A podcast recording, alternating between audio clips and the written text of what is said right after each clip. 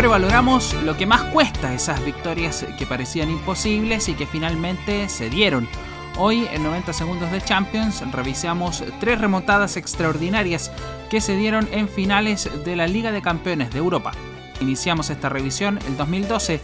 El Allianz Arena, la casa del Bayern Múnich, veía a su equipo jugar en la final ante el Chelsea todo iba bien para los bávaros, ganaban el partido por 1 a 0, pero en el minuto 88 apareció Didier Drogba, la figura de los londinenses.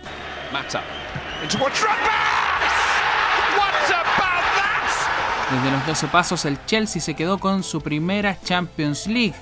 Ahora nos vamos hasta el 2005 a Estambul.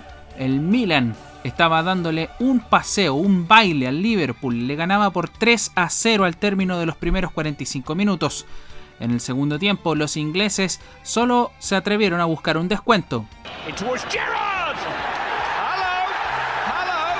Y luego salió otro gol.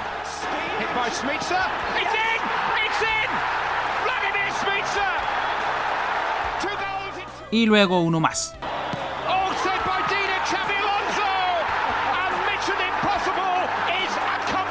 Y de la nada volvieron al partido y en penales ganaron un partido, imposible. Cerramos con el verdadero milagro, el del Camp Nou. En 1999 en Barcelona el Bayern Múnich ya descorchaba la champaña, era el minuto 90 y lo ganaban por 1 a 0.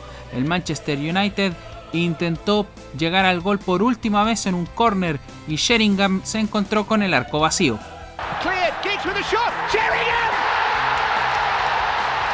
Dos minutos después, en el tercero de agregado, también en un corner, Solskjaer apareció como un fantasma.